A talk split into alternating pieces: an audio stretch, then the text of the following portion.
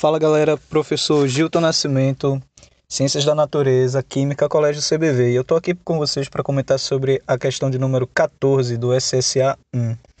Na questão de número 14, a gente teve abordado a parte dos cálculos estequiométricos, uma relação direta, massa-massa, onde a única dificuldade que pode ter aparecido para o aluno seria a identificação dos compostos, quando ele fala no hipoclorito de sódio. Contudo, o aluno CBV com certeza foi alertado muito sobre a parte das funções inorgânicas da nomenclatura e não deve ter tido dificuldade com isso.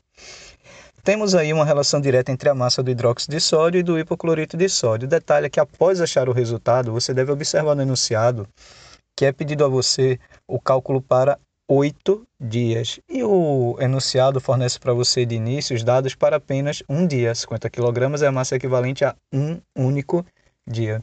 Então, para essa questão, que era necessário realizar o cálculo considerando para um dia e depois multiplicar por 8 pela quantidade de dias desejadas, chegando dessa maneira ao gabarito da letra A, ok? Questão de nível mediano, um pouco de observação e tudo bem, tudo feito.